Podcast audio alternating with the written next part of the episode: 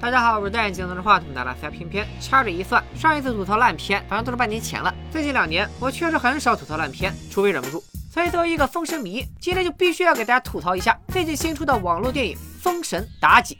封神榜的故事就不用我跟大家啰嗦了吧？咱们直接来看，这电影是打魔改的。本片开头用晃了一分钟的长镜头，在把人晃晕前，终于说清楚发生什么事了。一个叫袁弘的白猿精把狐族给灭了，并且抓了狐族的女帝来成亲。李玉是一只九尾妖狐，但是出场的人物介绍却已经写的是妲己了。这是害怕写九尾惹来漩涡鸣人吗？除了九尾，一同被关押的还有两个穿着夜游服装的女妖。你以为她们也是狐狸吗？错，她们一个是蛇精，一个是水仙。我是想不明白这俩物种是怎么混进狐族的。而且看过《封神》的都知道，狐狸精的俩闺蜜应该是雉鸡精和琵琶精啊。袁弘手下还有六个兄弟，合称梅山七怪。在原著中，这六个兄弟都是能和杨戬、哪吒交手的强人，但在这里呢，六位豪强被一根面条给团灭了。而背后动手的正是一脸皮样的姜子牙。我是你姜哥。别让他拿出拂尘哦，原来是拂尘啊！这头要做的跟兰州拉面似的。只见袁弘拿出了狼牙棒，和姜子牙打了起来。在原著里，姜子牙没了法宝，就是个战五渣，而袁弘可就厉害了，是一根铁棒，还精通七十二般变化，能和杨戬五五开。哎，这个袁弘的设定和经历，你是不是很眼熟？封神成书晚于西游，所以袁弘这个角色很可能就是照着孙悟空写的。然而就这么一个类比猴哥的狠角色，在这部片子里被姜子牙完虐。姜子牙刷了眉山七怪的 KPI，又因为误会和九尾三人组打了起来，最后九尾断了条尾巴才逃了出去。三人逃到女娲庙里，向女娲娘娘送了他们山穷水尽。不过依我观之，三位衣着华丽，妆容精致，面色红润，还有点富态。而且以你们仨的战斗力，去哪儿霍霍不行？怎么就走投无路了？然后女娲还真显灵了。吾授你一段姻缘，你尽可辅佐良人，实现夙愿。冀州侯苏护有一女苏妲己，近日早逝，尚未安葬，如可速速前去。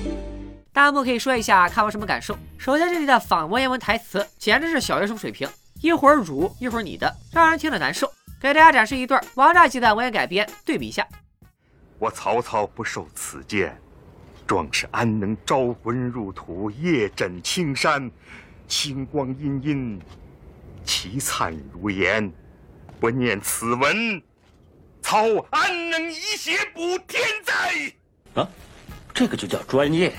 如果写不来文言文，那说大白话就挺好的，非得要画廊不成，反列阿拉斯加。再说了，女娲是圣人啊，这个画面和打光也太阴间了吧？这个打光的角度和色调会产生什么效果呢？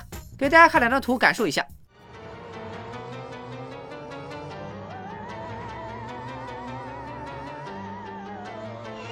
关掉它。哦，对不起啊，我想用适合的音乐衬托一下气氛。而且编剧安排九尾去接着还魂，也挺恶心的。按说妲己是封神榜中最冤的一位，挺好的一个姑娘，在路上走着走着就被狐狸精摄魂夺体，本来就是无辜惨死。更惨的是，天下皆知妲己是祸水，但是却不知道这坏事都是狐狸精干的，这戏剧冲突也就有了。而在电影里，九尾是趁妲己夭折取而代之，让人就感觉好像是顺理成章的事。一开始我不明白为啥非要画蛇添足改这一笔，后来发现编剧从一开始就打定主意要给妲己洗白啊，这就是一部披着封神外衣的大女主玛丽苏。接着看。此时玉虚宫里，元始天尊正在发放主线任务，场景像是从哪个网页游戏里扒了些图。申公豹主动揽活，而天尊却把任务交给了不着调的姜子牙，这让申公豹怀恨在心，踏上了暗中捣乱的道路。天尊给了姜子牙三个道具：三个锦囊葫芦、打神鞭和杏黄旗，还把自己的坐骑派给了姜尚。这特效就挺敷衍的了。没想到下一秒绿幕都露出来了，怎么像摇身一变成了个小胖子？这载具变队友还怎么骑啊？姜子牙前面还一口一个老头的叫着元始天尊，哎，老头站住！下山前却煽情的嘱咐师傅要注意身体，您自己多注意身体啊！我知道编剧是想做一种反差，烘托一下他俩的师徒情，但我实在想不出元始天尊这样的大神身体会出什么问题？脱发吗？一转眼五年过去了，妖女三人组洗白身份入住苏家。这天，三人正在嬉笑打闹，忽听得外边鼓角声乱纷纷。一打听，原来是纣王发来的兵。纣王亲自带兵征讨冀州侯苏护，阵前连斩冀州数将。虽说历史上纣王也是个力能刚鼎的猛人，但是让最高领袖离开权力中心，跑到人家门口领导砍人，属实有些离谱。就在苏护打算披挂上阵时，一袭白袍冲出城门与纣王交战。你猜是谁？是妲己啊！好家伙替父上阵，简直就是大圣花木兰记住穆桂英啊！然而前面春风有多帅，交手时送的就有多快，妲己一个回合没撑住就送了人头啊，不对，是送了整个人。注意留心妲己的运动轨迹。这要给牛顿看了，肯定得从棺材里蹦出来。纣王拉着妲己，突然就跑到了河边。妲己也完全没有反抗啊，就这么跟着敌人来到了河边。然后纣王就霸道总裁附身，开始撩妲己，甚至还展开了壁咚。这个距离啊，不是打起来，就是用接吻。和这所有的不合理，就是为了让男郡主相遇，在营地的擦点小火苗。费这么大周折让两人独处，那当然得聊点成年人的话题。于是双方就国际局势充分交换了意见。妲己同志准确地指出大商目前的困境，并提出了一揽子解决方案，获得了纣王同志的高度认可。至于妲己到底有什么高见，能让纣王交口称赞呢？我估摸着编剧没那个水平，所以就随便用了几个镜头配 BGM 就糊弄过去了。接下来纣王放妲己回去，到了晚上就跑来城门前提亲。苏妲己，你做孤的妻子，孤给你天下，这样可以吗？果然是纣王，一出手就比厨房鱼塘的阔气。纣王成功娶了妲己，还专门为爱妃修建了一座摘星楼。而这个楼有多炫酷呢？就这昏暗的灯光、锃亮的大 LED 灯泡和闪动的彩色氛围灯。没想到三星堆内线的商朝竟然有当代夜店的风采。我打了一辈子仗，就不能享受享受吗？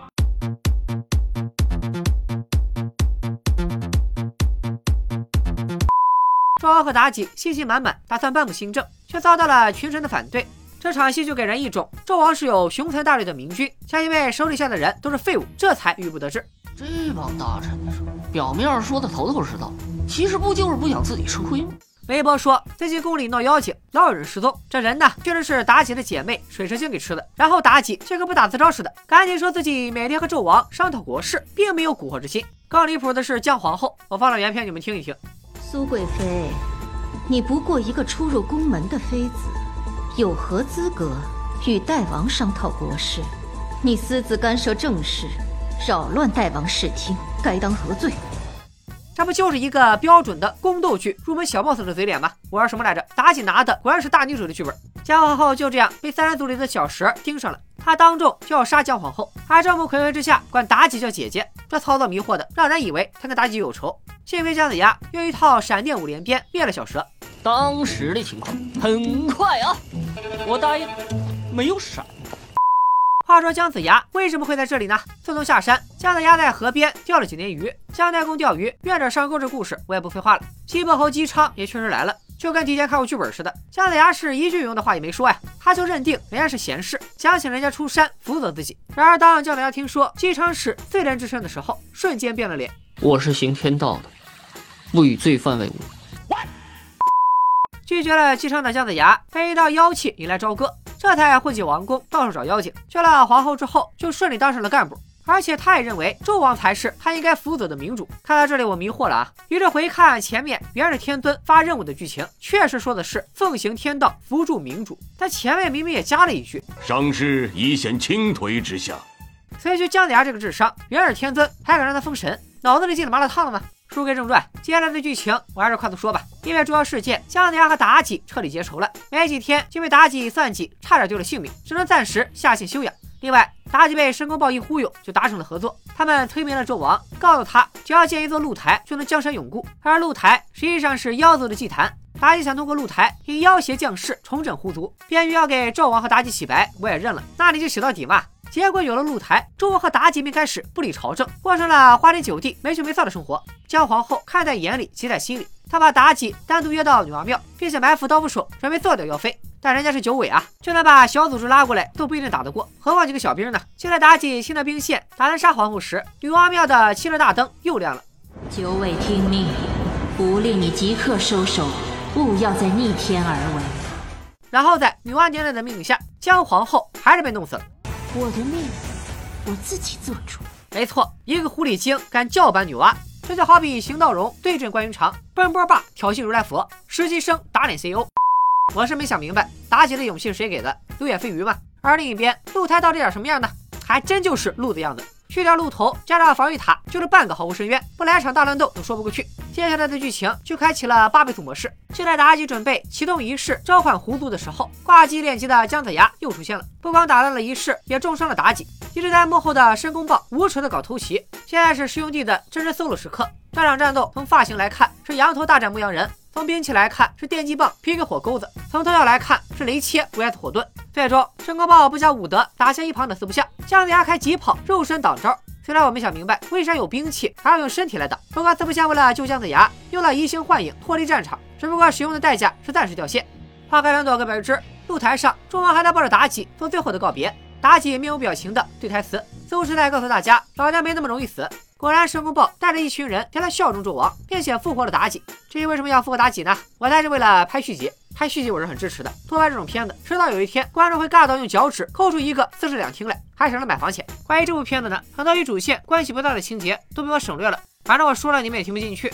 作为一部网络电影，观众可以不计较你的特效场景，但是起码得把故事讲好。得让人看得出片方的诚意，而在这部电影里几乎看不见用心的地方，到处都是低级错误，剧本就像是好几个人传出来的，十分粗糙。前一秒两个人还志在江山社稷，一副伪光正的样子，后一幕二人就智商下线，干出一堆肮脏事，而且两人的感情线也显得莫名其妙。这就是情不知所起，一往情深。要是对感情戏的刻画，他连哪吒传奇都比不上。我早就知道爱妃是狐狸变的，寡人宁负天下，也绝不负你。在原著中，姜子牙是个很有魅力的角色，七八十岁的老头出来替天行道，历经七死三灾，矢志不渝，最终未能封神也不悔。他身上透露出坚毅、悲悯和理想主义的品质，这些都是姜子牙魅力的来源。就比如蓝天野老师扮演的姜太公，而这部电影里的姜尚只有愚蠢和猥琐，就像是把关云长演成了贾队长，把岳武穆演成了李莲英。借由六老师开发名句：叙说不是胡说，改编不是乱编。不是说人物设定不能改，可是改完以后，起码要把故事讲顺了。哪吒之魔尊降世说的也是封神宇宙的故事，但实际上可以看作是架空故事了。故事里所有的人物性格都变了，但得益于完整精彩的故事，重新塑造的每一个角色也都富有独特的魅力。这样的改编才是大家喜闻乐见的改编。中华传统文化博大精深，源远流长。封神和西游一样，都是家喻户晓的神话 IP，完美度高，故事精彩，角色丰满。我觉得可塑性绝对不比漫威那帮子超级英雄差。可为啥总是烂片呢？还不是因为不需要买版权，成本低，观众又熟悉，方便赚 W，所以每年都要被拿出来糟蹋一遍。不对，是糟蹋好多遍。哎，希望咱们国产电影有朝一日真的能拍出一部叫好又叫座的神话题材电影，我绝对包场支持。今天就先说到这里吧，下期视频咱们继续聊国产情景喜剧，拜了个拜。